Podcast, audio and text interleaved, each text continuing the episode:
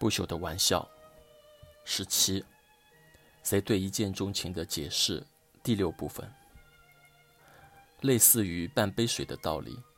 同样，一个人当他自信时，他在镜子面前看到的自己是美的，即使有不完美，也会正面对待，并更多关注自己的强项，尽力突出他美的那部分。而当他不自信时，往往总是看到镜子前自己的缺点，忽视自己有特长的那部分。所以，当我们很容易看到我们眼前的对方很多缺点，使自己感受不到一见钟情的那种化学反应，那么其实是我们自己内心正在或已经失去自信或追求美的心态。所以，并不是对方没让自己一见钟情。而是自己没有心情和心态去感受那种一见钟情。由此可见，当我能感受到一见钟情时，其实是我们内心已经准备好了接受这种瞬间的感情，是一种自信的表现，也是一种很好能够相互认识的开始。所以，就去好好珍惜这些机缘。当失去它的时候，并不是我们面前的对方。有多大的改变，而是我们应该审视自己，或者努力去换位思考，寻找存在自己身上的问题。那么，用这种理性的推论，我们可以尝试推断出，在某人出现一种一见钟情的那时起，那时那刻起，他或她也同样能和其他人产生类似的情景。因为这种感受是自身内心主导，而不是对方，而这个对方可以换成任何人。这个推论本身应该没错，这能解释为何巴黎存在更多的类似情景，也能解释某些人更容易一见钟情，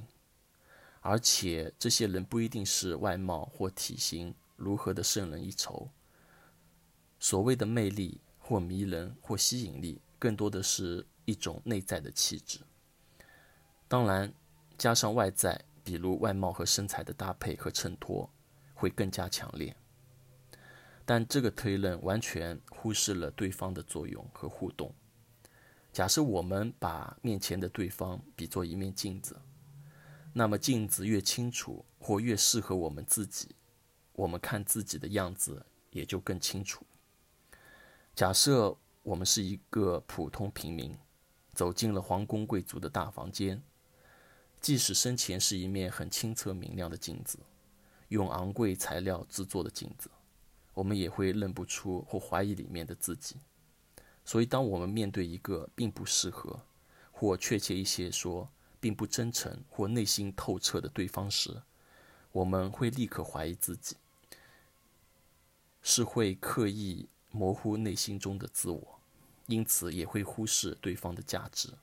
从而失去在对方身上感受一见钟情的可能。所以，当两人之间存在一见钟情时，除了双方的心态和处境都合拍和默契之外，彼此在对方眼中的清晰可见也非常必要。不然就会模糊，就像模糊的镜子一样，会扭曲自我的反射和认识。综上所述，谁在这些年得出下面几个观点：第一，一见钟情虽然是瞬间的感受，但它是之前感情长期积累的产物；第二，一见钟情虽然是自我内心单方面的感受，但它是自我内心和对方的感情互动，是两个瞬间的一种合拍和默契；第三。一见钟情是短暂、感性甚至虚无的感觉，但它就像一座桥梁，连接着过去、现在与未来。自己对自己与对方最真诚的互动，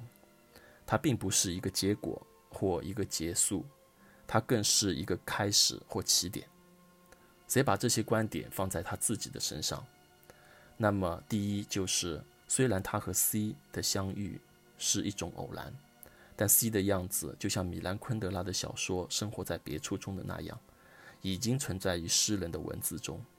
C 也已经存在于谁的过去。第二，同时谁与 C 或者 C 与谁，两者是互动并存的。他们在彼此身上看到的是自己，什么样的环境或经历导致他们怎么样去爱自己，同时也会去爱着对方。第三，如果未来如何，一见钟情，无论未来如何，一见钟情只是一个开始，一个了解自我的方式。下一步等待他们，更重要的是来日方长，不急不慢，认真对待时间的磨砺。彼此珍惜这段情感。此刻，十年后的谁回想，他当时也是这样想的。很多时候不一定教会你，呃，很多时候，时间这个东西不一定教会你更多东西，但一定教会你更珍惜现有的这些东西。